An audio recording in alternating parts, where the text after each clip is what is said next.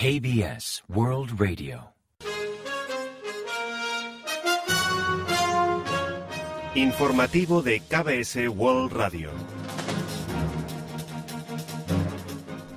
Bienvenidos un día más al informativo de KBS World Radio. Les habla Javier Castañeda y tras el saludo les avanzamos los principales titulares del día 7 de diciembre. La huelga de camioneros cumple dos semanas. El gobierno critica a los camioneros ante la OIT. KDI advierte de ralentización del crecimiento económico. Corea valora nuevas pautas sobre las mascarillas en interior.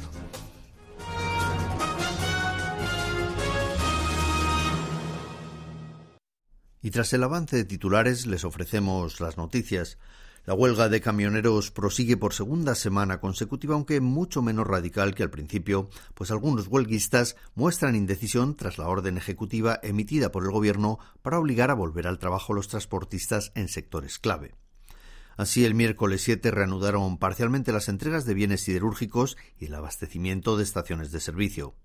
Por ejemplo, la fábrica de Pohang de Hyundai Steel completó hasta un 50% de entregas diarias de pedidos, mientras que las gasolineras sin suministro pasaron de 96 a 81 entre el lunes 5 y el miércoles 7 a nivel nacional. También se va normalizando el traslado de contenedores en los principales puertos del país, como el de Gwangyang, cuyo volumen operativo alcanzó 3.760 TEU, unidades equivalentes a 20 pies, superando incluso el promedio habitual de 3.400 TEU. En tanto, en el puerto de Pyeongtaek Danjin, el tráfico de contenedores recuperó un 91% del volumen habitual. Sin embargo, la convocatoria de huelgas regionales del Sindicato de Trabajadores de la Construcción en apoyo a los camioneros generó retrasos en varias obras. Por su parte, el gobierno denunció al conductor de un camión de cemento por desobedecer la orden de volver al trabajo y solicitó a las autoridades regionales adoptar medidas administrativas en su contra, siendo el primer caso de sanción contra un trabajador por incumplir una orden ejecutiva de reanudación de actividad. Asimismo, el gobierno surcoreano criticó ferozmente la huelga de transportistas de carga en la decimoséptima Asamblea Regional de Asia-Pacífico de la Organización Internacional del Trabajo, la OIT, que tuvo lugar en Singapur.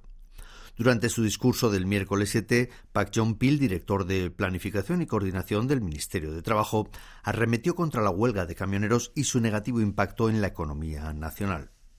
Enfatizó que dicho paro podría afectar a la vida, la salud y la seguridad de la población, además de contabilizar 3,5 billones de wones en pérdidas en tan solo dos semanas, pues los pedidos de siderurgia, refinería y cemento permanecen estancados, al igual que muchas obras de construcción. El discurso de Pak llega como una reacción inmediata del Ejecutivo a la intervención de un alto cargo de la Confederación Coreana de Uniones Comerciales en dicho foro de la OIT, donde calificó la medida de represión sindical. Dicho representante de los sindicatos expresó ante la OIT que el gobierno surcoreano limita los derechos y las libertades de los transportistas que tuvieron que recurrir a la huelga ante el incumplimiento de la promesa de mantener y ampliar el sistema de tarifas mínimas, además de amenazarles con suspender las subvenciones al combustible, cancelar sus licencias y someterles a demandas penales. El Instituto de Desarrollo de Corea, KDI, uno de los principales think tanks del país, prevé que la contracción económica podría aumentar al estancarse las exportaciones y ralentizarse el crecimiento. En su informe de diciembre sobre la coyuntura económica refleja un sutil aumento de la inversión en algunos sectores y mejoras en el sector servicios al reactivarse la actividad presencial, aunque los factores adversos persisten. Como freno alude a una mayor desaceleración económica ante una menor demanda internacional, el descenso de las exportaciones y a un peor sentimiento de empresas y consumidores ante la subida de tipos. KDI explica que el sector servicios ganó un 5% en octubre a nivel interanual, pero la producción minero-manufacturera remitió un 1,1% y el consumo un 0,7%, al remitir las ventas al por menor de bienes duraderos y semiduraderos. También retrocedieron las exportaciones ante la desaceleración económica mundial y en concreto el envío de bienes a China. El gobierno surcoreano intenta ajustar el uso de mascarillas en espacios cerrados a la situación actual. Y Sang-min, ministro del Interior y Seguridad Pública, anunció que el gobierno discutirá sobre el uso obligatorio de mascarillas interiores durante la reunión del Centro Nacional de Medidas contra Desastres prevista para el día 9 y tras recabar la opinión de expertos y mantener un debate abierto, posiblemente anunciará nuevas medidas hasta finales de año. No obstante, reiteró la importancia de adoptar un sistema único en todo el país para hacer frente a los repuntes de invierno, en alusión a las solicitudes de algunas localidades como Tejon y Chunchon del Sur, cuyos responsables anticiparon su decisión unilateral de suprimir la obligación de llevar mascarilla en interiores. El 6 de diciembre llegó el primer lote de armas surcoreanas a Polonia, 10 tanques K2 y 24 obuses autopropulsados K9. Según anunció el Ministerio de Defensa de dicho país, el martes realizaron una ceremonia de entrega en una base naval de Gdynia en presencia de Andrzej Duda, presidente de Polonia, y de Om Dong-hwan, a cargo del programa de adquisición de defensa de Corea. El primer envío llega cuatro meses después de que Corea del Sur y Polonia firmaran un contrato de compraventa el pasado mes de julio por 980 tanques K2, 48 aviones de ataque ligero FA-50 y 288 lanzacohetes múltiples por valor total de más de 10 billones de wones. El presidente Yoon Suk-yeol invitará a cenar el jueves 8 a la selección nacional de fútbol en reconocimiento por haber llegado a octavos de la final en el Mundial Qatar 2022. Aunque inicialmente valoraban ofrecer un almuerzo, Presidencia cambió de planes considerando el jet lag de los jugadores. El martes 6, tras finalizar el partido contra Brasil, el mandatario publicó en sus redes sociales que el drama protagonizado por la selección de Qatar 2022 sirvió de inspiración al pueblo coreano y que todos, incluido él, esperaban con expectativas nuevas el próximo Mundial. En tanto, en la tarde del día 7, la selección nacional de fútbol regresó al país tras haber alcanzado su meta inicial de pasar a octavos de final en Qatar 2022.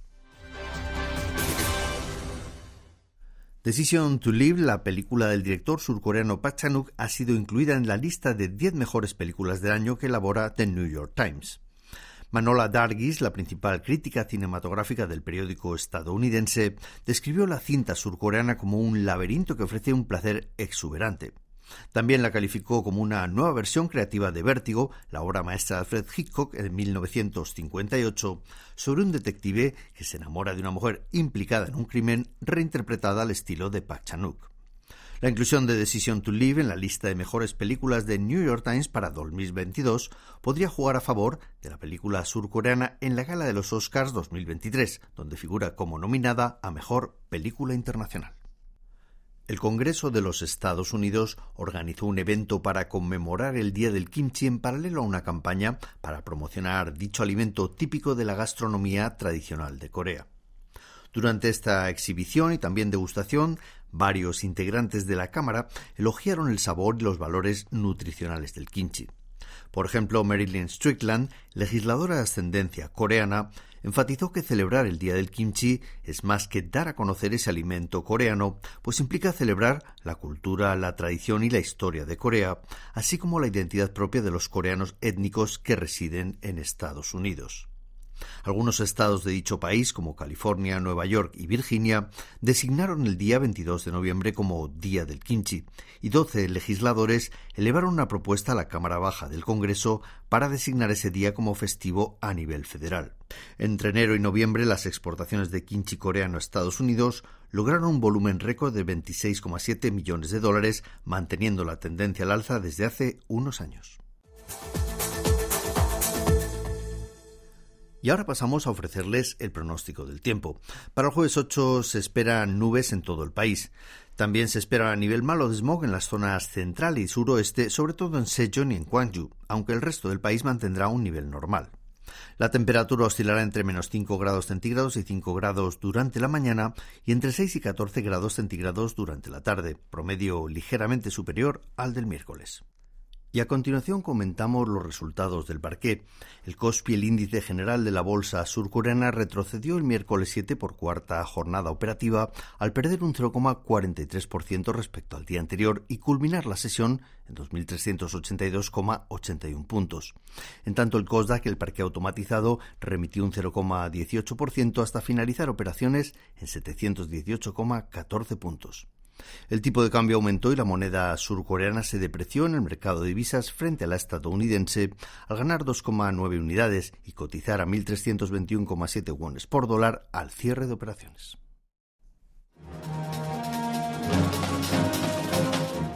Y hasta aquí el informativo de hoy. Gracias por acompañarnos y sigan en la sintonía de KBS World Radio.